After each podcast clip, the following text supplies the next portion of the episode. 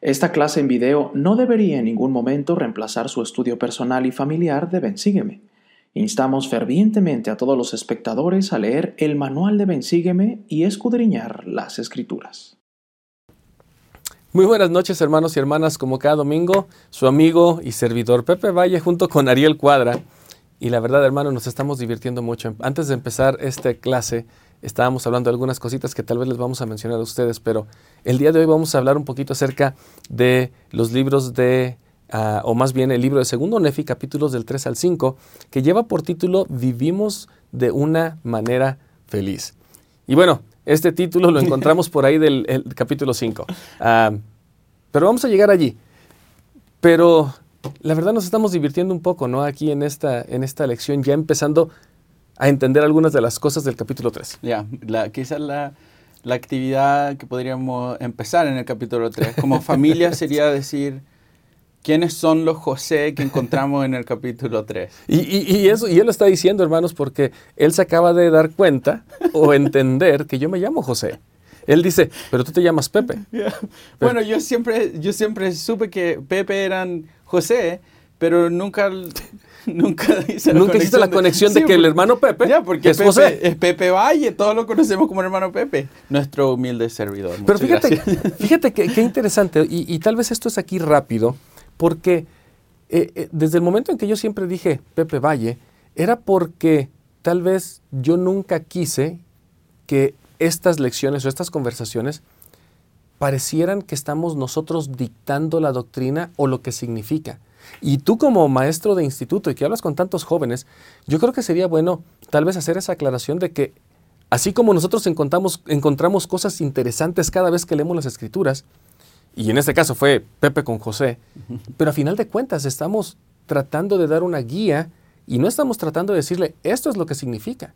Más bien, cada quien tiene que escuchar al espíritu.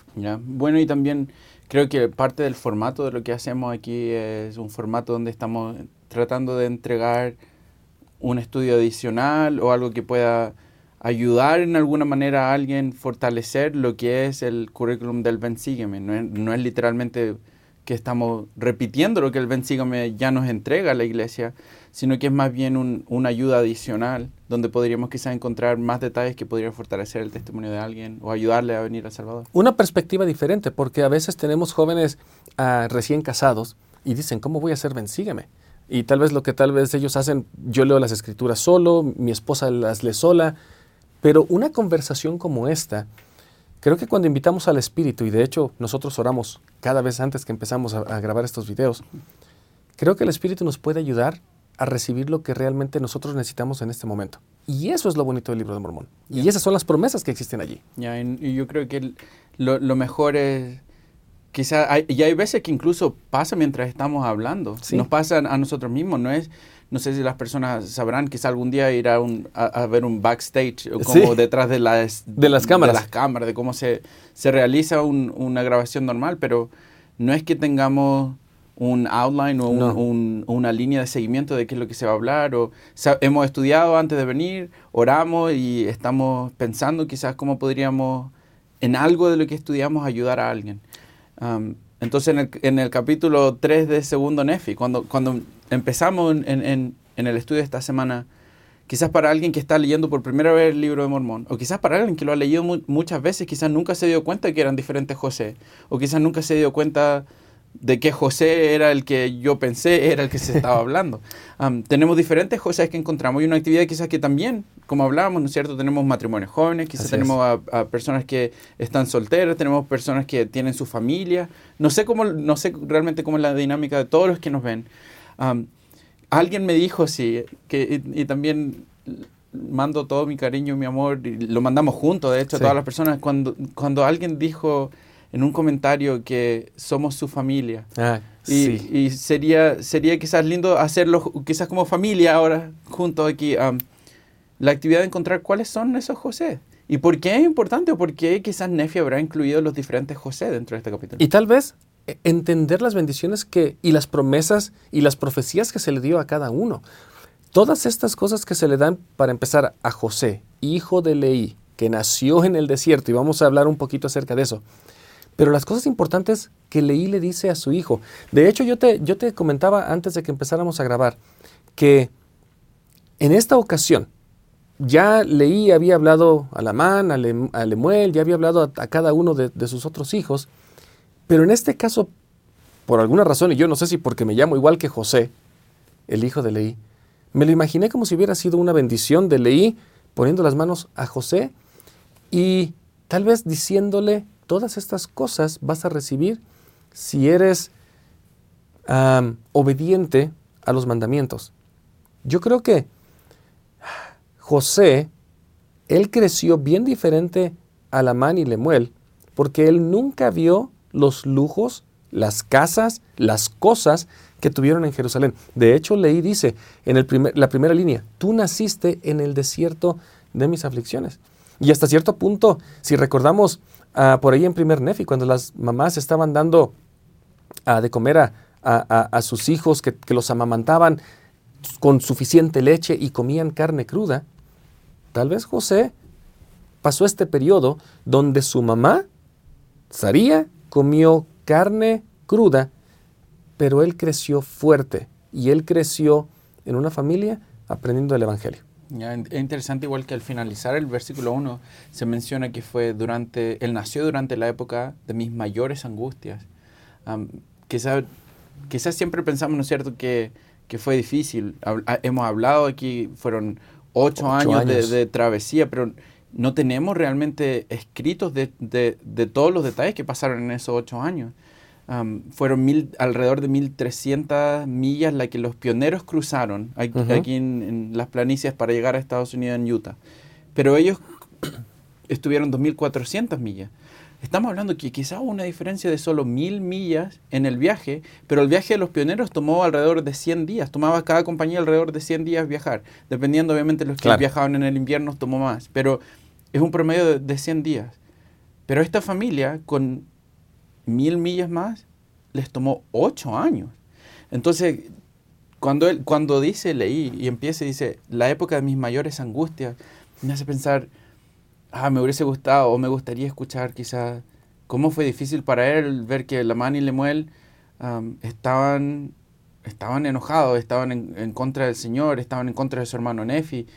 Lo difícil que fue quizás para Leí, y, nunca lo, lo, leímos, quizás algún día obviamente se nos, va, se nos va a dar a conocer cómo fue, pero luego de que él también se revela en contra del Señor y murmura en contra del Señor. Lo difícil que fue quizás el tener que, que, pasar por todo lo que pasaron y, la carne cruda y todo. Pero al final del día es algo importante porque no, se enfoca Nefi en aquellas cosas que quizás fueron difíciles y solo menciona, hey, esto fue difícil. Y eso es importante para lo que viene en, en esta clase de hoy. Nefi no está a conocer. ¿Podría yo haber quizá haber escrito, haberles dicho lo difícil que fue el viaje? Pero prefiero no enfocarme en eso. Solo voy a decir que mi padre también reconoció que el viaje fue difícil. Y, en este caso, eh, Leí está a punto de morir. Ya de hecho nos vamos a dar cuenta que en el siguiente capítulo eh, eh, Leí muere. pero, pero es interesante que ahorita que tú estabas diciendo el tiempo que pasó tan solo con mil millas más de lo que los pioneros cruzaron todas las planicies. Yo me pongo a pensar en todos los padres ahorita ah, y lo comparo con Leí. Tenía lujos, tenía una casa, tenía cosas interesantes en Jerusalén. El Señor le dice, tienes que salir. Y para Leí, aunque sabía que el cambio era importante, iba a ser bueno para su familia en general, en el tiempo de que salen hasta que llegan a la tierra prometida por lo menos, porque después nos vamos a dar cuenta en el capítulo 5 que hay una separación, así que, bueno, como padre tal vez, ah, no sé si podríamos pensar que fue un fracaso el salir de Jerusalén y llegar a la tierra prometida porque la familia se, se separa, pero leí sabiendo que Dios le había mandado que saliera. Imagínate tú como padre, tienes cinco hijas, ¿verdad? Yo tengo cinco hijos también. Y llevamos cuántos años trabajando, haciendo cosas para poder proveerles algo mejor.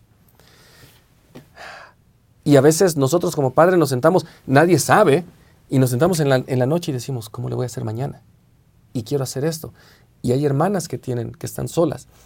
esto no se aplica a los padres, pero se aplica al padre al término de nosotros cuidando a nuestros hijos. Yo creo que podríamos haber visto a, este pobre Leí hasta cierto punto en algún momento murmurar, sentirse mal, preguntarle a Dios y decirle, Padre, realmente entendí el mensaje que me diste de salir y dejar todo y llevarlos a una tierra desconocida que me dices que es prometida. Si lo ponemos en el tiempo de nosotros, ¿cuántos de nosotros estamos pasando un desierto de aflicciones ahorita con la promesa de que vamos a llegar a una tierra prometida? Bueno, si, si añadimos de hecho el versículo 3, que es parte también de, de la bendición a José, al hijo de Leí. Ahora bien, José, mi último hijo, a quien he traído del desierto de mis aflicciones, el Señor te bendiga para siempre. Oh, eh, eso toca mi corazón.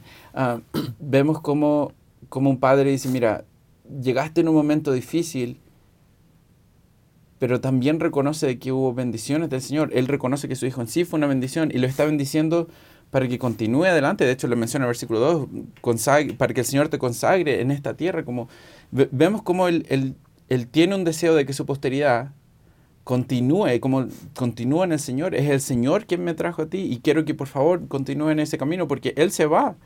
Y, y quizás sería un buen ejercicio igual pensar si yo, si yo hoy día tuviera que darle el último mensaje a mis hijos, ¿cuál sería ese mensaje?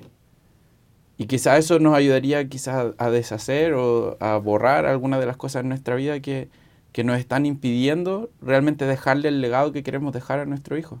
Si hoy fuera la última, la última bendición que le doy a mi hija, ¿qué, qué le diría en esa bendición? Entonces, ¿qué estoy haciendo hoy que no está realmente a la altura de lo que yo realmente quiero en mi vida para mi hija? Y yo creo que todos nosotros desearía lo mismo que leí sí, la tierra, dejarle, eh, la tierra prometida, dejarle esta tierra donde no sería destruido. Pero realmente yo creo que en el versículo 4 cuando dice, porque he aquí tú eres el fruto de mis lomos, y yo soy descendiente de José, que fue llevado cautivo a Egipto, y grandes son, fueron los convenios que el Señor hizo con José. Yo siento implícitamente en esto que le dice, José, tú eres mi hijo, yo soy descendiente de José, José fue un gran hombre, pero a final de cuentas eres un hijo de Dios. Recuerda quién eres. Recuerda las promesas que tienes. Recuerda los convenios que has hecho. Porque si todo lo demás saliera bien, lo que te va a mantener firme en tu testimonio y en todas las cosas es que recuerdes que eres hijo de Dios. Y qué tan fácil para nosotros es a veces olvidar de quién venimos, de dónde salimos, y cuando las cosas no van tan mal, es así como voy a dejar todo porque realmente no se nos ha, ah, eh, eh, no se ha impreso en nuestro corazón quiénes realmente somos. Entonces, la verdad, creo que leí nos recuerda a todos que somos algo especial y que, que, venimos de un ser especial.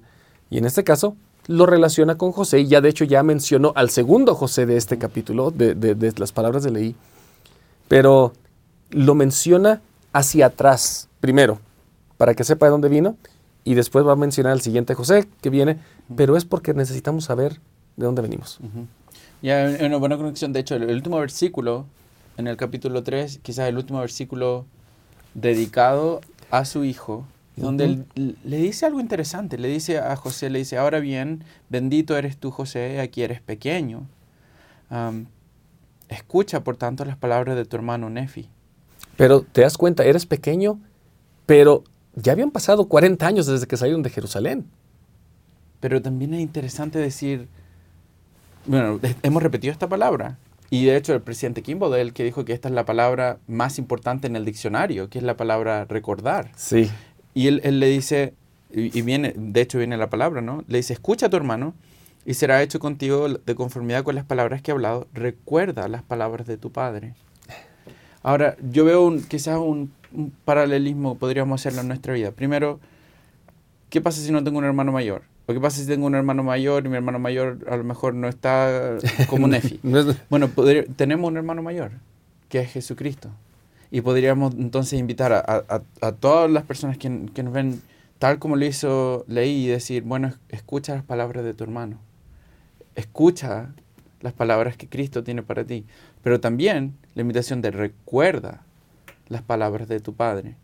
Ah, cada semana, cada semana cuando participamos de la Santa Cena, recordar para no olvidar quién es Él.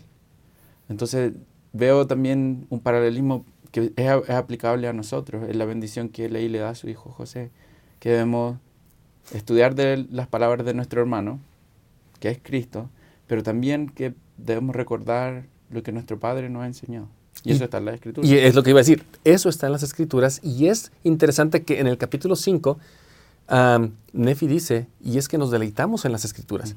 Eh, y, yo creo que, bueno, lo podría buscar. De hecho, está en el capítulo 4 de segundo Nefi. Y dice en el versículo 15, y sobre estas escribo las cosas de mi alma, y muchas de las escrituras que están grabadas sobre las planchas de bronce. Porque mi alma se deleita en las escrituras y mi corazón las medita y las escribo para la instrucción y el beneficio de mis hijos. Si pusiéramos aquí, aquí, aquí están hablando Nefi, dice, la escribo para el beneficio de mis hijos. Yo personalmente me deleito, mi corazón las medita, las escribo para instrucción.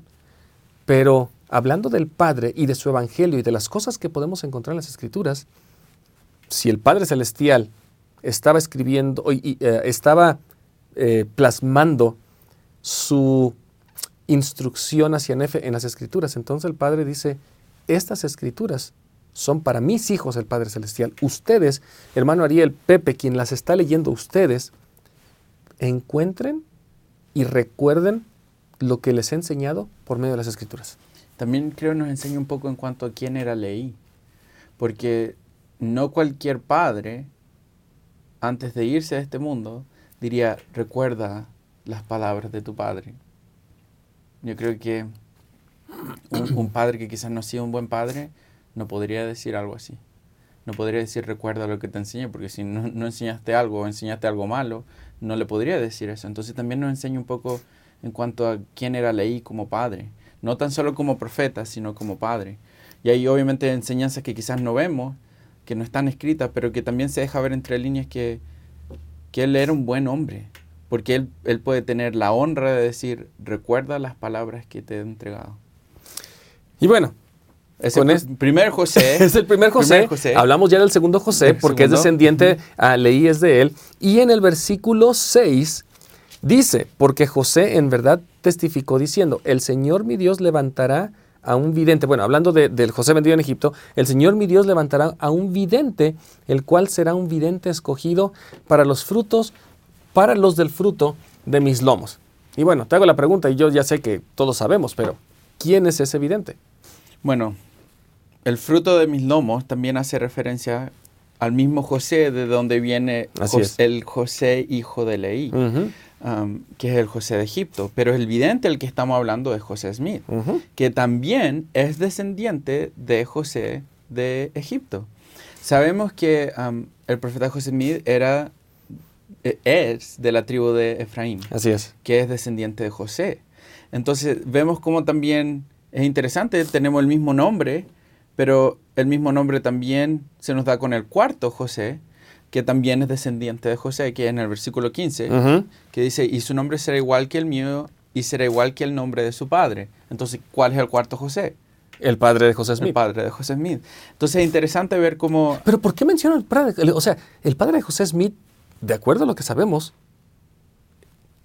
tal vez no tuvo tanta influencia en la restauración. Pero aquí dice, es, lleva el nombre de su padre.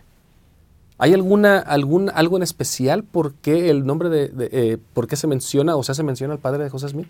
Bueno, si, también mantenemos esto en mente, en, las escrituras, de hecho fue en el libro de Génesis, en el libro de Génesis si las escrituras se hubiesen mantenido en su forma original, eh, en los escritos de la Biblia, y no hubiesen tenido intervención o, falta y fallas de hombre y traducción, de hecho la profecía de José Smith como profeta en esta dispensación la hizo José de Egipto.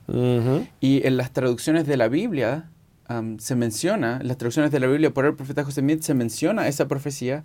Entonces el, el profeta José Smith viene profetizado como el profeta de la última dispensación, y José de Egipto, mientras él está recibiendo la revelación de que él va a ser, de sus lomos van a ser este, este vidente en los últimos días, él, en esa visión, él también recibe la visión de que el padre de este vidente llevará el mismo nombre.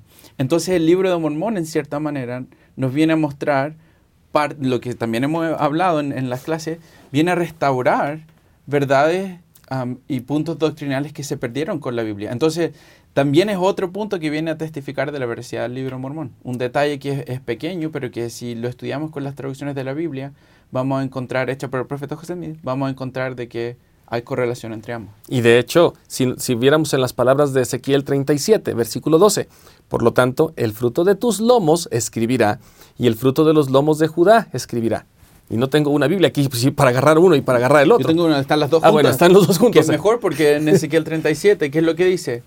Que ambos eh, testificarán. Testificarán juntos. Así es. Bueno, y, ahí está, es uno. Es uno. están, los, libros juntos. Pero tenemos libro de Mormón, y o sea, tenemos del palo de Judá y tenemos del, ah, del palo de José. Entonces, que crecerán juntos como uno, es lo que decía la profecía en Ezequiel. Y hace poquito, nosotros estamos viendo aquí que, bueno, ya se imprimió el, libro 200, el número 200 millones, o el, número 200 millones del, libro de Mormón. Y estaba leyendo algo interesante hace unos días, que el libro de Mormón, por lo menos eh, en, en el mundo, creo que es el cuarto libro de más influencia aparte de la Biblia que se ha vendido entonces, a, veces nosotros le buscamos muchas contradicciones y muchos errores a algo que está profetizado desde Ezequiel, desde el, tiempo, desde el tiempo de los, de los antiguos profetas, y hoy en día, aunque no todos creen en el libro de Mormón, cuando ponemos estos 200 millones de ejemplares del libro de Mormón que se han impreso podrían darle la vuelta, si los acostáramos uno a uno, podrían darle la vuelta al mundo completita y un poquito más. Entonces, el libro de Mormón realmente está inundando la tierra y está circundando la tierra estas 200 millones de copias del libro de Mormón que se han impreso. Que de hecho es interesante que usa la palabra inundando el mundo, porque fue en los años 80, quizá el discurso más recordado del presidente Benson. Así es. que literalmente el título es inundar, debemos inundar el mundo con el libro de Mormón. Bueno, la profecía está ocurriendo realmente hoy en día en, cuanto a idioma y, y, al ritmo en el que se, sigue publicando el libro de Mormón. algo que también creo que sería importante en el versículo 17, hablando de esta profecía, el libro de Mormón nos enseña algo oh. interesante en cuanto al profeta José. En el versículo 17 dice, ya ha dicho el Señor, levantaré a un Moisés. A un Moisés. Ya. Y, eso es inmediatamente interesante. Porque estamos ahora en el libro de Mormón comparando al profeta José Smith, lo estamos comparando a Moisés. Entonces, ¿cuáles son algunas de las comparaciones que sin ni siquiera haber terminado el versículo podríamos empezar a hacer? ¿Cuál es una de las algunas de las similitudes que encontramos entre Moisés con el profeta José Smith? Yo puedo decir una. José Smith recibió la ley restaurada como lo recibió Moisés en el monte Sinai. Esa es una. Entonces viene, viene a darnos la ley. La ley. El Evangelio, que en realidad es el Evangelio. Ya, también podríamos decir, los dos hablaron con el Señor. Así es. encontramos la zarza ardiente y Moisés hablando con el Señor a la zarza ardiente, Jehová, y encontramos a José Smith hablando también con el Señor desde la primera visión. Y que realmente Moisés y esa zarza ardiente fue su primera visión de Moisés. o sea, solamente por hacer una comparación. Y, lo otro que, eh, que quizás podríamos como a, una anotación, se llama la primera visión. No necesariamente le decimos la única visión. Así es, ah, la primera es la primera visión. Y sabemos que el Señor apareció a José Smith en otras oportunidades que están también registradas dentro de la historia de la iglesia, en, en también en el libro de Doctrina y Convenio. Entonces, ya van dos. ¿Cuál sería una tercera? Estamos hablando de Moisés liberando al pueblo de Egipto. José Smith en realidad abriendo las puertas de la liberación y el recogimiento del pueblo de Israel que Moisés liberó. Podríamos, es interesante, ¿no? Porque durante, cuando hablamos de la liberación, hubo un tiempo de opresión, donde el pueblo, del, el pueblo del Señor estaba oprimido, estaban siendo realmente esclavizados en, en, la época de Egipto con Moisés, pero si lo comparamos a, la época de José Mid, ¿cómo estaba el pueblo del Señor siendo oprimido? Vamos a encontrar cómo desde Nueva York se van a Ohio, de Ohio van a tener que irse a Missouri, en Missouri llegan a un condado, se van a otro, son expulsados, se van a otro, llega la, orden de exterminación, se tienen que ir de Missouri, llegan a Nauvoo, de Nauvoo vuelven buscando la tierra prometida en Utah. Entonces vemos cómo hay también una similitud de liberar a su pueblo oprimido. O sea que en el tiempo de José Smith y en el tiempo de la historia de la iglesia, fácilmente, y bueno, tenemos doctrina y convenios, pero algunos de esos eh, secciones podríamos haberle llamado el éxodo de los santos, sí. así como con Moisés. Bueno, y de hecho, de hecho lo llamamos el éxodo, el éxodo de los santos en esta dispensación. no tenemos un libro, pero sí hay un éxodo en el cual José Smith guía a este pueblo. Ya. este es el lugar, a la visión que se le entrega al profeta Brigham Young de que este iba a ser el lugar. Cuando decimos este, estamos hablando el lugar donde finalmente no iban a estar oprimidos para poder obtener acceso a libertades religiosas que no estaban siendo respetadas en los otros estados para los santos, a pesar de que estaban dentro de Estados Unidos y bajo las protecciones de la libertad religiosa en ese tiempo, que no se estaban respetando. Quizá otro punto, solo para dar uno más. Claro. Podríamos decir, Moisés dependió mucho de su hermano Aarón en su llamamiento. Ah, sabemos que Moisés tenía dificultad para el habla, es lo que se nos enseña en la Biblia. Y Aarón se transformó en, la persona que hablaba o lo apoyaba, lo ayudaba. ¿Cuántas veces quizás lo vemos sosteniendo los brazos para Moisés? Bueno, vemos también en la vida del profeta José Smith, dependió también mucho. Y de hecho, el martirio del profeta José Smith es junto a su hermano. Jairo. Entonces me parece, podríamos pasar mucho más tiempo. Así es. Pero solo para dar un, un estudio adicional, a la visión de que recibe Nefi, de que habría alguien como Moisés. ¿Cuántos llevamos? ¿Como cuatro, cinco, seis? Y, podríamos seguir. Y fíjate que en, la sección... 135. Allí es donde eh, John Taylor dice que José Smith ha hecho por la humanidad, que nadie, ah, con excepción de Jesucristo, ha hecho más por la humanidad que José Smith. Entonces, es interesante que Nefi dice, voy a levantar un Moisés porque Jesucristo mismo fue comparado a Moisés en cuando él nació. Entonces, no sé si decir qué privilegio, qué honra, qué honor para José Smith que Nefi está diciendo, está levantando Moisés, porque la única otra persona que se ha comparado con Moisés fue Jesucristo. Y también, bueno, como digo, podríamos seguir, los dos fueron profetas, podríamos seguir hablando, pero Moisés tampoco llegó a la tierra prometida. Y José Smith tampoco llegó a Utah. Eh, el martirio para José Smith ocurrió antes de que los santos llegaran a Utah. Entonces, podríamos, uno, ok, uno más. Uno más, uno, más. Y, esto es para que hermanos tengan material para la clase. Ya, uno más. En, en Doctrina y Convenio se nos enseña que cuando los santos construyen el primer templo de esta dispensación, que es el templo de Kirtland, Moisés visita y entrega llaves a José Smith. Moisés tiene, tenía las llaves del el recogimiento de Israel. Y esas llaves se le entregan a José Smith. Y estamos en la dispensación del recogimiento de Israel. Pero ¿quién tuvo esas llaves cuando Jesucristo estuvo aquí? De hecho, ¿quién pasó las llaves a los, a los discípulos? Moisés tiene esas llaves Jesucristo las tiene, las pasa a sus discípulos, pero con la apostasía y demás, Moisés regresa a entregarlas a José Smith. Ya. Y de hecho también donde lo encontramos cuando Cristo estuvo en su ministerio en, la, ah, en el monte de transfiguración. Así es.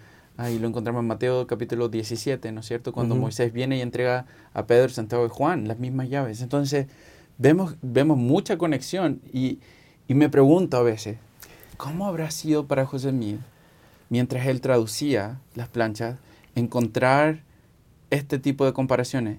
Y quizás mientras... Profecías. Ya, y mientras, mientras él, estaba traduciendo pensando, ¿cómo yo voy a ser Moisés? Porque aún no sabía lo que venía. No. Entonces me parece que con el tiempo, cuando las cosas se pusieron difíciles para el profeta José, debe haber sido muy... ¿Cuál puede ser una palabra? Muy... que, que que le haya dado mucho consuelo. realmente resonaron en su corazón, en su mente y le dieron consuelo. Porque en realidad, otra vez, a veces uno recibe un llamamiento, a veces uno se da cuenta de las cosas que uno tiene que hacer. Tal vez en tu caso, y lo voy a poner aquí, aterrizar, eso se aplica para cualquier llamamiento. Pero antes de que tú estuvieras aquí hablando del Evangelio, tú y yo hablábamos y veíamos, ibas a tener el tiempo y, y, las cosas y todo. Pero a final de cuentas, podríamos decir que el hecho de tú estar aquí es un llamamiento que tal vez ni siquiera entiendes cómo o por qué pasa, igual conmigo, pero estamos aquí. Lo cual ni siquiera se compara en nada con lo que José Smith estaba viendo. Pero yo creo que todos pasamos por esa situación cuando se nos llama a hacer algo o cuando se nos invita a hacer algo y no lo entendemos. En muchas ocasiones, tal vez el consuelo que vamos a recibir después es cuando realmente estamos haciéndolo y el Señor nos está consolando y nos está dando su amor para tal vez comprender un poquito por qué estamos donde estamos. Bueno, yo creo que en cierta manera también llevamos a alguien a la tierra prometida. Hablamos de eso en la clase la semana pasada. Entonces deberíamos pensar cómo podríamos ser más como estos ejemplos que nos ha dejado el Señor en, en, cada dispensación. A medida que seguimos avanzando, entonces encontramos a todos los José, hasta encontré a José. Entonces, apenas se dio cuenta que me llamo José, hermanos. entonces, es, interesante ahora ver lo que ocurre en el capítulo 4. Porque, ¿Y, ¿Y, antes de eso solamente el versículo 22? Así fue como profetizó mi padre de antaño. José tenía que decir, así es, como, así es como dijo mi padre y son cosas que pasaron y que fueron verdad. Perdón, no sé por qué me encanta eso. Mi padre así dijo. y a veces nosotros, lo único, nosotros hablaríamos de nuestros padres así cuando mueren o algo así, pero José dice, así es como él declaró. Perdón. Bueno, pero algo que quizás es interesante ver, le acaba de dar la bendición a José. Y obviamente mencionó a todos los otros José, pero le da la bendición a José. Hemos estudiado la semana pasada, él entregó la bendición incluso hasta a Soram. Así es. él ya ha empezado a dar la bendición a la y Lemuel, aunque le va a volver a hablar a la y Lemuel antes de morir. Y a los hijos de la y Lemuel. Y también le va a hablar a la descendencia de Ismael. Pero lo que es interesante, a Sam también le va a hablar. No encontramos no encontramos la bendición que se le entrega a Nefi. Y, eso a mí me llama la atención. No sé, no sé si quizás tendrá algún pensamiento, alguna idea del por qué quizás no se, incluye o por qué Nefi no incluye lo que hubiese sido su bendición. No sé si tiene algún, pensamiento en eso. Fíjate que no había pensado en eso tan ah, a, profundidad, pero creo que tal vez al Nefi estar escribiendo el libro y hablando de Jesucristo, tal vez hasta cierto punto Nefi dijo, no se pueden centrar en mí porque tal vez la bendición de Nefi fue muy grande. Tan solo nos podemos dar cuenta por allí, en el versículo que tú leíste, en el versículo 25 de segundo Nefi 3, escucha por tanto las palabras de tu hermano Nefi. Tal vez su bendición fue de leí, tú vas a ser gobernante de esta tierra. Y de hecho nos damos cuenta que cuando llegan y, se dividen las familias, lo hacen rey. Y, y tal vez no está la bendición de Nefi, porque tal vez si así sus hermanos ya, no quiero decir que lo odiaban, pero no lo tenían en muy buena estima, tal vez hubieras causado un poco más de, distracción que beneficio. No lo sé. La verdad yo tampoco lo sé. hay un, historiador de la iglesia que se llama Grant Hardy, que mencionó una vez que quizás, lo mencionó un, poco al decir parte de su bendición de haber sido que él iba a ser gobernante en la familia. Así es. Pero el, hermano Hardy me hizo pensar en algo interesante cuando él plantea el por qué quizás no está la bendición de Nefi. Él dice, quizás parte de la bendición de Nefi fue, Nefi, como gobernante, por favor, mantén, mantén la familia unida. Y, y, quizás él dice, debe haber sido muy difícil. Y sabemos porque Nefi ha hablado que su corazón se entristece, que su alma se entristece por, por cómo reacciona la mano y Lemuel. Y quizás el simple hecho de recordar que quizás su bendición podría haber sido el mantener a la familia junta, y que la familia no se mantiene junta, quizás debe haber sido algo muy doloroso para Nefi para haberlo incluido como su bendición. Y tal vez en el versículo, en ese capítulo 4 nos vamos a dar cuenta de cómo se siente a un Nefi, tal vez por esta encomienda que no puede llevar a cabo. O sea, e, es un peso tan grande de que, no siendo el hijo mayor, pero siendo el hijo que se queda encargado, porque otra vez tenemos que recordar que en la tradición judía, la man debió de haber sido aquel que divide la tierra, ah, se le debió de haber dado una porción doble a él. Y todo lo demás se divide entre todos los demás, pero él tenía que, cuidar a su madre, tenía que hacer cosas, tenía que entregarle a todos los demás. Y en este caso, la man no vivió a la altura de esta bendición que le tocaba a él. Entonces Nefi dice, pero si yo soy el menor, ahora me tengo que hacer cargo, esto no era para mí. Y otra vez, volvemos a, la parte de Moisés también, él no era bueno para hablar, o sea, hasta cierto punto Moisés se le llama y tuvo que, obedecer el llamamiento. Pero definitivamente, eso que dices que el hermano Harry lo plantea de esa forma, es muy interesante porque si esa fue una de la encomienda, lo siento decirlo, pero no pasó. Y de haber sido increíblemente doloroso para Nefi. Porque sabemos, como nos ha dicho antes, en, otros versículos al principio, cuánto le duele que la familia se esté dividiendo. Ahora, el capítulo 4 de Segundo Nefi es un capítulo que muchas personas lo llaman el Salmo de Nefi. ¿Por qué el Salmo? Bueno, el Salmo es como un canto, es como una... Eh, la palabra que estoy buscando es una plegaria hasta cierto punto. Poética. Poética. pero en este caso está hablando de los más profundos sentimientos de Nefi. Y también me, gusta mucho el, contexto en el, que, en el que ocurre. Porque si hablamos del contexto, ¿qué es lo que acaba de ocurrir al, principio del segundo Nefi 4? Bueno, Leí fallece. y, y, vemos quizás el lado, son muy pocas las veces en la escritura en las que se nos muestra quizás el lado emocional o el lado mental del escritor. Pero con el capítulo 4 podemos reconocer un poco cómo se sintió Nefi luego, inmediatamente luego de la muerte de su padre. Y, y, y me gusta mucho ver ese aspecto de la vida de Nefi, porque quizás no lo podemos ver con los otros profetas, pero nos ayuda a entender de que, hey, los profetas también son humanos, los profetas también sienten como yo siento, van a pasar por duelo como yo voy a pasar con duelo, van a sentirse entristecidos, van a sentirse frustrados, van a sentirse adoloridos por las circunstancias en las que están viviendo y nos muestra quizá una parte un poco más humana de Nefi y que es una parte humana que nos ayuda a decir, ok, cuando yo entonces esté en situaciones similares a las que quizás Nefi va a estar viviendo, entonces puedo agarrar esta esperanza de cómo Nefi enfrentó esta dificultad en su vida para yo poder enfrentar las que voy a enfrentar yo ahora en la mortalidad. Pero la situación aquí con Nefi no fue que pasó solamente de la nada.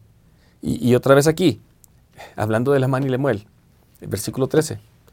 Y aconteció que no muchos días después de su muerte, hablando de Leí, la man y Lemuel y los hijos de Ismael se enojaron conmigo a causa de las amonestaciones del Señor. Entonces, Nefi tal vez todavía estaba eh, eh, eh, llorando la muerte de su padre y sus hermanos dicen, está bien, ya él ya murió, de hecho a lo mejor ya murió el viejo visionario, qué bueno, ahora sí podemos nosotros tomar y hacer lo que querramos. Y Nefi, si recordáramos, yo Nefi nací de buenos padres, sabiendo que él que su amigo, el profeta. Y otra vez, aquí es interesante porque el profeta muere y Nefi recibe ese manto, ese llamamiento, ese peso de ser profeta, no solamente gobernante. Entonces, qué difícil para Nefi tomar esta responsabilidad y tener que lidiar con sus hermanos que no estaban tan contentos. Y también ya, ya empieza a ver, yo creo, Nefi, lo que, lo que se viene, porque él leyó estar en contra de él, la mano y la a estar en contra de Nefi. él sabe que no va a ser mucho tiempo hasta que vayan a tener que empezar a buscar su propio lugar dentro de la tierra prometida, que literalmente va a significar la separación. y, y, debe haber sido un momento demasiado difícil, pero quizás solo en, en, entre paréntesis, me llama mucho la atención cómo Nefi describe su dolor. Oh. Me, llama mucho la atención, no sé, el versículo 17. Oh, miserable hombre que soy. Si mi corazón se, entristece a causa de mi carne, mi, eh, mi, alma se aflige a causa de mis iniquidades. Eso me recuerda a José Smith. está, está quizá en, un estado, con todo lo que está pasando en el contexto, ¿no es cierto? Es interesante pensar, si Nefi está sintiéndose así, así de deprimido, así de, así de por debajo del mundo, cómo va la vida, me hace pensar, hay veces que, por ejemplo, cuando nosotros nos despedimos de un ser querido o algo, alguien viene, no sé si, le ha ocurrido, pero me ha pasado que alguien viene y, hey, conoces el plan, tú sabes mejor, no hay necesidad de, ya, échale, échale, ganas.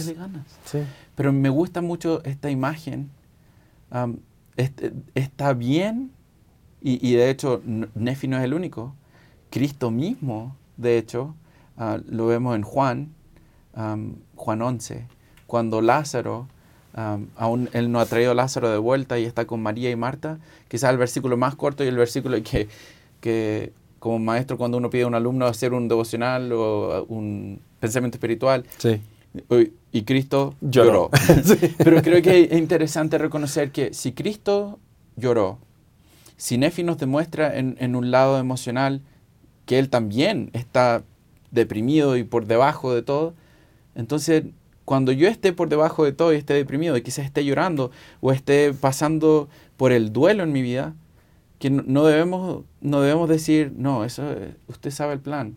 Yo sé el plan, Cristo sabía el plan, Nefi sabía el plan, pero es parte de la vida mortal el sobrellevar estos dolores que nos van a ayudar en algún momento también a crecer espiritualmente, porque en esta circunstancia fue donde Nefi encontró la esperanza y el liberador de, de estos sentimientos que lo agobiaron luego de la muerte de su padre. Entonces, solo como paréntesis, creo que es bueno normalizar o decir, hey, cuando alguien esté despidiéndose de un ser querido, sí conocemos el plan, pero está bien el pasar por el duelo, es parte de la vida mortal. En el versículo 20, la primera frase con eso que estás diciendo, él siempre reconociendo por qué podía pasar estas cosas. Mi Dios ha sido mi apoyo. Y otra vez, lleva mucha fe, lleva mucha comprensión, lleva mucho entendimiento y tal vez horas y horas de orar y conocer a Dios, pero Nefi dice, Él ha sido mi apoyo. Y yo creo que para todos nosotros, si podemos reconocer que en todos estos momentos Dios estará con nosotros y será nuestro apoyo, y cuando dice apoyo es esa persona en la que me puedo recargar, en la que puedo llorar, en la que puedo decirle, Padre, ¿por qué te lo llevaste? ¿Por qué pasó esto? Él va a estar allí. Porque este llamamiento, porque ahora Él está recibiendo este llamamiento, ¿no es cierto? El manto del que hablábamos de ser el profeta, me recuerda mucho también, en el versículo 20, como lo, dice, Él ha sido mi apoyo, y la siguiente frase dice, Él me ha guiado por entre mis aflicciones en el desierto. Es interesante porque muchas veces en las escrituras vamos a encontrar a alguien que nos dice, en el desierto, fue, es como un lugar de escape el desierto. Y yo, yo pensaría en el desierto como un lugar solo, lúgubre, quizá mucha calor, quizá mucho frío en la noche. No, no pensaría en el desierto como un lugar de, oh, es un lugar donde he encontrado paz. Pero interesante porque Nefi nos empieza a dar a conocer que quizás cuando yo esté en los desiertos de la vida, ¿quién está en el desierto conmigo? Y que ha sido también, lo podemos ver de vuelta incluso Moisés, ¿quién estuvo en el desierto con Moisés? Cantamos himnos en la iglesia, por ejemplo, el himno um, Oh Dios de Israel, donde, donde se nos dice, de día ¿Cómo, es esa frase en el himno en español? De día... ¿Qué himno estamos hablando? Oh Dios de Israel. De día la sombra, de noche la luz. Ah, nos da la referencia de que cuando estamos pasando por los momentos difíciles de la vida, Él no nos deja solos. Él nunca nos abandona. Y, de hecho hay frases como, en el valle de la muerte, en el mismo himno, oh Dios de Israel, que es el número 5, el himno número 5, en el valle de muerte no nos desamparará o no nos dejará. Entonces creo que es importante también recordar, Nefi está viendo al desierto. Y quizás Lamán y Lemuel mirarían al desierto por el que ellos eh, eh, pasaron antes de llegar al tierra prometida y dirían, oh, fue el peor tiempo de mi vida. Pero Nefi está hablando del desierto como un lugar de revelación, como un lugar donde el Señor estuvo con él, donde él se pudo apoyar, donde el Señor lo apoyó a él. Entonces quizás también nos da a conocer una perspectiva de cómo nosotros podríamos enfrentar el día a día, que sería hey, quizás estoy en el desierto ahora, pero, pero piensa, antes de estar en el desierto, Moisés e Israel eran esclavos. Estoy contigo. O cuando estoy en el desierto, sí, pero ahora Jerusalén, la familia de Leí, se está, está siendo destruida. Y tú, en, en un desierto, te estoy preservando, te estoy protegiendo.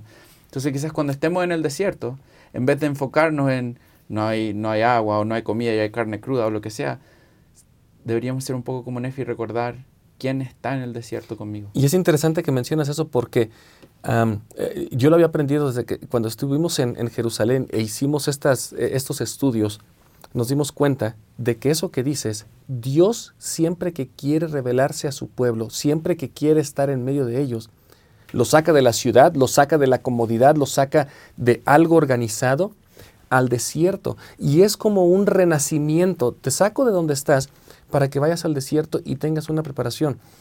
Jesucristo no fue a ayunar a un, a un resort de Cancún, a, un lugar donde, había, donde se le iba a atender, iba a estar tranquilo. Fue al desierto a ayunar por 40 días. Como tú lo mencionaste, el pueblo de Israel, Moisés, todos van al desierto porque ahí es donde está Dios. Y yo creo que esto para todos los que ven, eh, eh, están viendo ahora, sería una buena actividad de darse cuenta de todas las ocasiones en que aún Adán y Eva salieron del jardín al mundo, al mundo lúgubre y ahí es donde recibieron toda la instrucción que necesitaban para regresar a vivir al Padre. Entonces, nosotros aún de nuestra vida premortal tuvimos que salir de ese estado de confort, tuvimos que salir de esa parte para venir al desierto de las aflicciones, porque aunque Satanás se llene la boca de decir que el mundo es su reino, en medio de todo eso, el poder de Dios nos está instruyendo, nos está diciendo, nos está dando las cosas, los signos, las señas y todas las cosas que necesitamos para regresar a vivir con Él. Qué interesante esa doctrina de que cada vez que Dios quiere revelarse a su pueblo, es en el desierto. a mí me gusta también la palabra, estamos en el versículo 20 aún, pero me gusta cuando dice, y me ha preservado sobre las aguas del gran mar cuando pienso en el gran mar. Es imposible que yo solo pueda cruzar el gran mar. Yo solo no puedo. Yo quizás me meto un par de olas al principio del océano y la ola me agarra hasta la orilla de nuevo. Para empezar, quién sabe si hubieras podido construir el barco. No, no. Pero la verdad es interesante pensar que en, en el medio de ese dolor, en el, en, el en el medio del miedo de lo que se viene, quizá ah, se está sintiendo ahogado en el pensar, ¿cómo voy a hacer todo lo que tengo que hacer? El desierto se transforma, o eh, el cruzar por las aguas se transforma en el recordatorio quién estuvo ahí conmigo. Y una, una hermosa imagen, el recordar y el, ser recordados por medio del libro de Mormón, de que cuando estemos en el medio de las aguas profundas, cuando yo solo no voy a poder salir de esta, o cuando estoy en medio del desierto, que solos en el desierto no vamos a poder sobrevivir. Pero ¿quién proveyó maná en el desierto? ¿Quién proveyó comida en el desierto para la familia de Leí? Entonces me, encanta el recordatorio y cómo vamos a empezar a ver entonces el cambio en este salmo, que empieza obviamente tan por debajo, tan deprimido, tan frustrado por, la vida mortal y por, los pecados, y luego él empieza a reconocer, güey, güey, espérate. Dios. Es, es, es Él quien está conmigo y no me ha abandonado. Oh Señor, versículo 34, en ti he puesto mi confianza y en ti confiaré para siempre. No pondré mi confianza en el brazo de la carne, porque sé que maldito es aquel que confía en el brazo de la carne. Sí, maldito es aquel que pone su confianza en el hombre o hace de la carne su brazo. Sí, sé que Dios dará liberalmente a quien pida. Sí, mi Dios, y fíjate que interesante, mi Dios. Y, y esto yo siempre, cuando comparto mi testimonio y digo, Cristo murió por mí, y siempre he dicho, hay que ser un poquito egoísta en ese sacrificio porque entonces lo tomo muy personal. Es como decir, mi hermano Jesucristo murió por mí. Así que se me hace interesante que Nefi dice, mi Dios me dará si no pido impropiamente. Por lo tanto, elevaré hacia ti mi voz, sí clamaré a ti, mi Dios, roca de mi rectitud. He aquí, mi voz ascenderá para siempre hacia ti, mi roca y mi Dios sempiterno. Amén. Algo que, que quizá estoy pensando con, con cierto? Este, este comentario, mi, mente fue a la reunión sacramental cantando un himno. Asombro me da el amor que me da Jesús. Cristo es, es, un, es, un, es, un, Dios del, del, del, uno. Siempre ha sido así. Él ministra a la persona, Él me ministra a mí no, es, no es solo un, Dios grupal, lo vamos quizás a analizar en, muchas semanas más adelante, pero cuando llega a las Américas, Cristo, Él uno va a, uno. uno a uno. Um, y, no nos abandona. Ahora alguien quizás podría pensar, bueno, Nefi era profeta, el Señor obviamente estuvo con él, pero ¿qué, qué hay de mí? Bueno, también, si retrocedemos un poquito en el 24, y de día, vemos de nuevo un poco el, ¿no es cierto? El, las letras del himno. Las letras del himno. De, día um, me ha hecho osado en ferviente oración ante él. Sí, he elevado mi voz en las alturas y descendieron ángeles y me ministraron. El Señor no dejó tampoco a Nefi solo en el sentido de que solo él vino, que obviamente es lo más importante, de que el Señor le ministró, pero el Señor le ministró por medio de ángeles. Entonces también me da, me da mucha esperanza el pensar de que cuando estoy en el desierto de la vida, el Señor no me va a abandonar y el Señor va a enviar ángeles para ministrar, para ayudarme, para fortalecerme, para sacarme de, de quizás esa angustia y dolor que voy a estar sintiendo por simplemente estar en el mundo lúgubre, que va a haber dolor, que va a haber enfermedad, que va a haber aflicción, pero el Señor va a enviar ángeles. El Elder Holland, uno quizás de los discursos, mis discursos favoritos del Elder Holland, él, nos enseña que los ángeles no son con alas y descendiendo del cielo, pero los ángeles nos ministran desde los dos lados del velo. Hay ángeles desde el otro lado del velo ministrándonos, pero también hay ángeles en este lado del velo que el Señor puede utilizar para quizás extender una mano, para dar un abrazo, para venir a ayudar a mudarse a alguien de casa, o para traer galletitas, o lo que sea, para ministrar. Y, vivimos en la dispensación donde tenemos las llaves del ministerio de ángeles. el Señor no ha cesado de enviar ángeles en nuestra vida hay ángeles que nos están ministrando. ángeles que vemos y ángeles que no vemos. Pero hay ángeles alrededor de nosotros. Entonces, que, si, quizás está en el desierto ahora, si quizás está ahora en el medio de las aguas profundas, recuerde, el Señor va a ministrarle con ángeles. Y Él está ministrándonos. Es una de las bendiciones quizás más grandiosas que yo encuentro en esta dispensación. El ministerio de ángeles es real, existe y nosotros tenemos acceso a la ayuda de ángeles.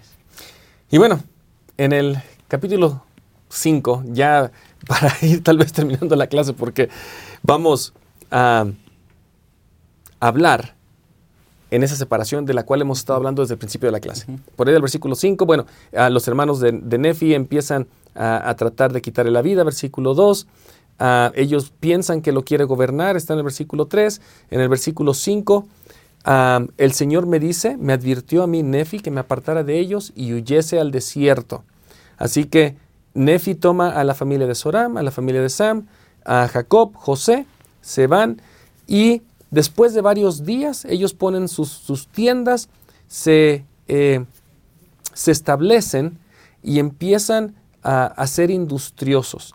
Versículo 13, aconteció que empezamos a prosperar en extremo y multiplicarnos en el país y en el versículo a 15 y 16 construyeron edificios, o sea, habla, bueno, para empezar le dan el nombre de Nefi a esa tierra donde llegan y empiezan a edificar una ciudad. Y qué interesante, si nos pusiéramos a ver un poquito, y, hermanos, aquí no voy a decir más de esto, pero nos pusiéramos a ver las áreas por lo menos de Mesoamérica y demás, en las ruinas, ruinas ah, este, que existen de los edificios y demás, podemos imaginarnos empezamos a construir edificios, trabajar con toda clase de madera, estoy en el versículo 15 de segundo Nefi 5, de hierro, de cobre y de bronce, pero lo interesante de aquí es que no podían construir una ciudad sin que hubiera un templo.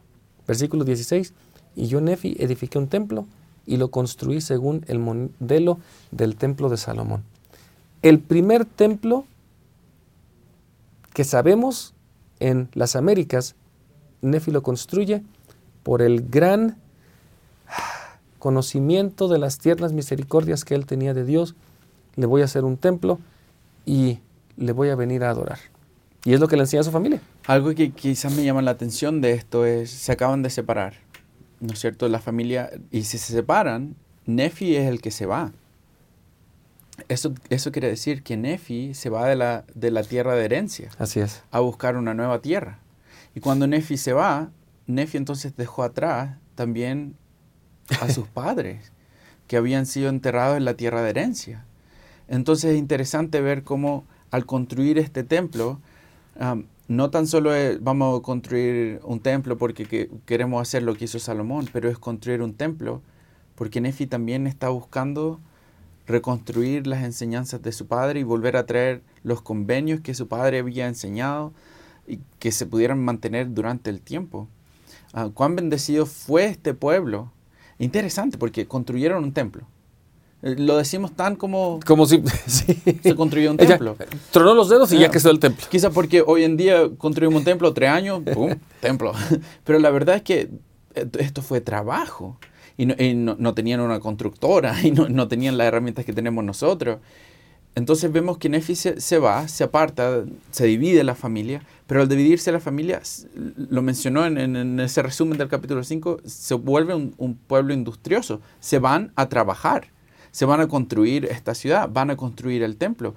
Va, a tomar un esfuerzo grande, que quizás sería parte de la clave del por qué llegamos, ¿no es cierto?, al final del capítulo 5, cuando, cuando vamos a entender cómo describen ahora que están divididos, cómo describen ahora que construyen y tienen su templo, aconteció que vivimos de una manera feliz. Y al vivir de una manera feliz, Elder Holland enseñó en el año 2014 que hay tres cosas que quizás nos ayudarían a nosotros ser felices. Porque si alguien me dice, ponerte a trabajar te hace feliz. Yo diría, trabajar hace feliz. Bueno, lo primero que enseña Elder Holland, Elder Holland dice, las personas deben vivir el Evangelio de Jesucristo. Que de hecho, al leer el, el capítulo 5, aprendemos de que ellos estudiaban las escrituras, que ellos seguían y guardaban los mandamientos, dice en el versículo 10, nos afanábamos por cumplir con los juicios y los estatutos y mandamientos del Señor en todas las cosas. Entonces, eh, eran diligentes no solo en solo ir a trabajar y construir, pero también en vivir el Evangelio. El Holland lo segundo que enseña, dice, la felicidad se encuentra en las manos de una persona, no de acontecimientos ni circunstancias, ni tampoco por fortuna o desgracia. Si alguien se pone a pensar, Nefi podría haber dicho, qué vida más miserable, no funcionó, quizás mi, mi bendición era mantener la familia unida, la familia se dividió, estas circunstancias son difíciles, vamos a tener que construir una nueva casa, porque también están construyendo casas. Así es. Y vamos a tener que construir un templo. Pero la verdad es que la felicidad se encuentra en las manos de uno mismo, no en las circunstancias en las que me encuentro. Y lo tercero que enseñó el Holland es que debemos ser industriosos y esforzarnos. el elder, no elder, el presidente Hinckley, fue el, que enseñó, si recuerda la historia de su padre, que oh, le dice, si quieres ser feliz, olvídate de ti y ponte a trabajar.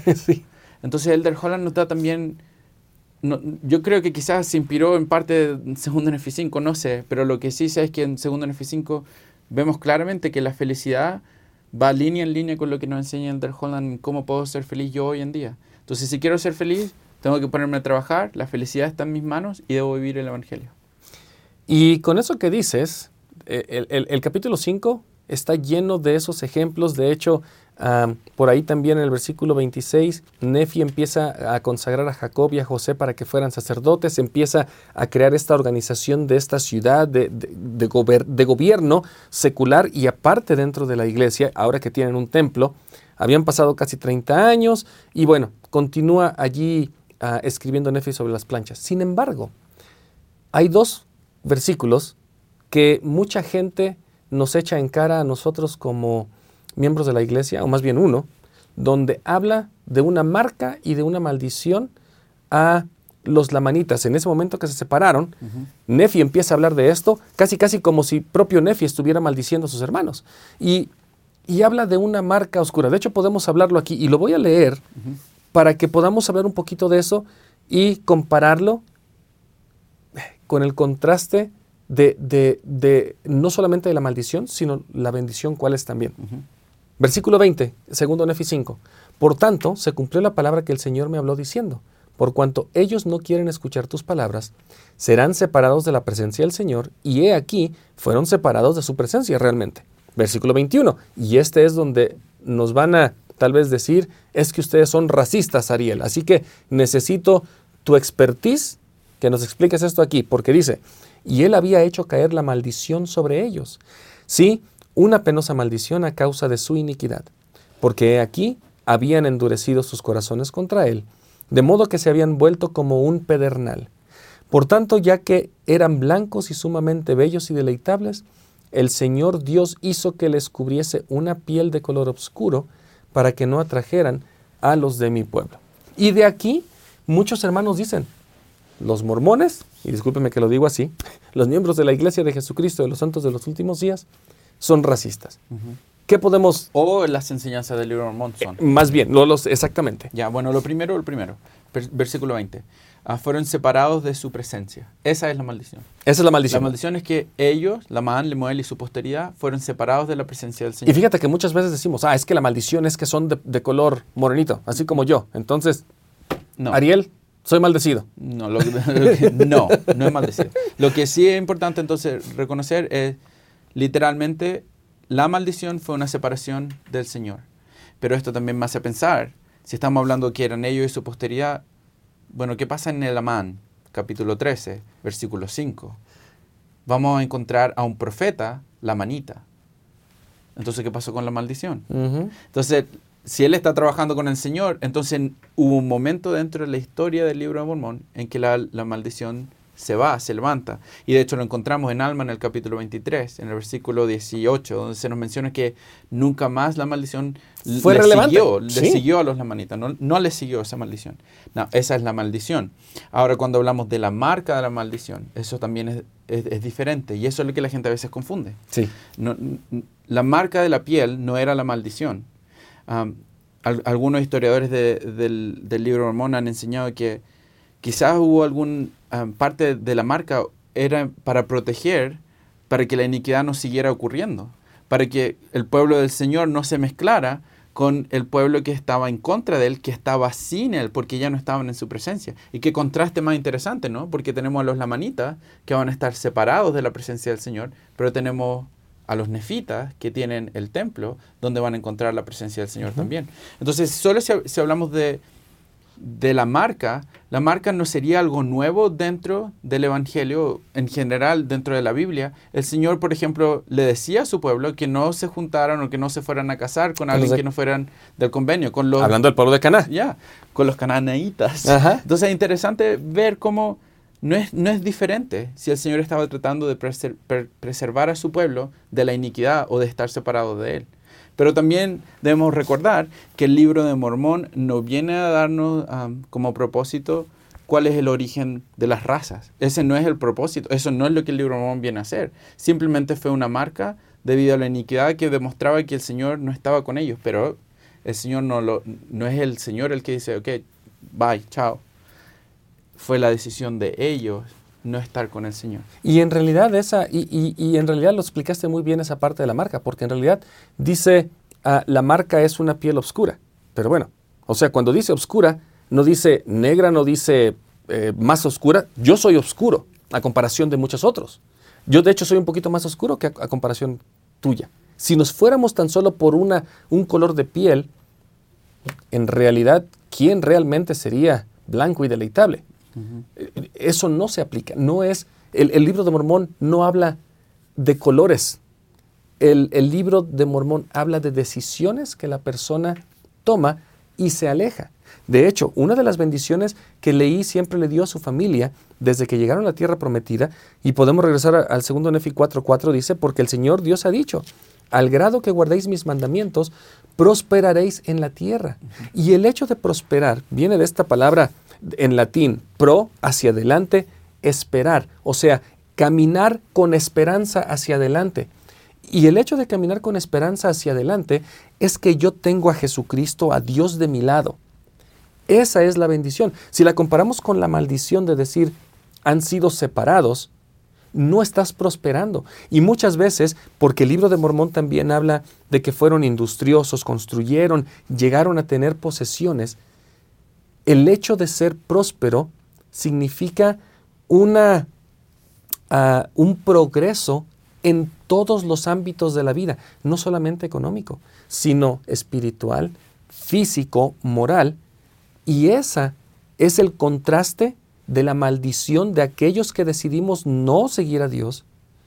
Nos separamos, pero si decidimos seguirle, prosperamos. O sea, estamos caminando hacia Cristo con esperanza de que vamos a recibir algo mejor. Testificamos de que el Señor no hace excepción de personas. y en la iglesia de Jesucristo, en su iglesia, no hay excepción de personas. Quizá una de las imágenes más poderosas en cuanto a eso es cuando asistimos a la casa del Señor, al templo. Cuando asistimos al templo, y de hecho hemos hablado de la construcción del templo, en el templo todos somos iguales.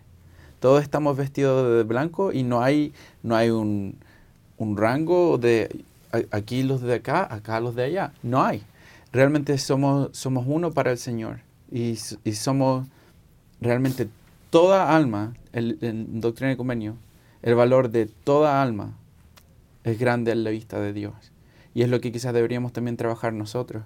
Cada día en que el valor de cada alma, sin importar de dónde vienen, sin importar situación económica, sin importar educación, sin importar el color de la piel, sin importar el acento con el que hablan, sin importar de cómo hablan o si hablan o no hablan, el Señor no hace excepción de persona. Y ese es, no es sacado como muchas veces lo sacan de contexto, lo que realmente ocurre aquí en, esta parte del libro de Mormón. Y podemos terminar con las mismas palabras que Nefi declaró en 2 Nefi 26:33. A nadie, hablando del Señor, a nadie de los que a Él vienen desecha, sean negros o blancos, esclavos o libres, varones o mujeres, y todos son iguales ante Dios. Yo testifico el día de hoy que Dios recibe a todos, a todos aquellos que deciden y escogen seguirle. Aquellos que decidan lo contrario, Dios no los desecha. Esas personas se separan de Dios, porque Dios siempre está en el mismo lugar. Y eso es algo interesante. Dios no se separa de nosotros, Dios siempre va a estar igual, como está el sol en el firmamento dándonos la luz. Yo soy el que me voy a alejar, pero el momento que yo desee regresar, sea del color que sea, de la estatura que sea, del peso que sea, Dios está allí para recibirme.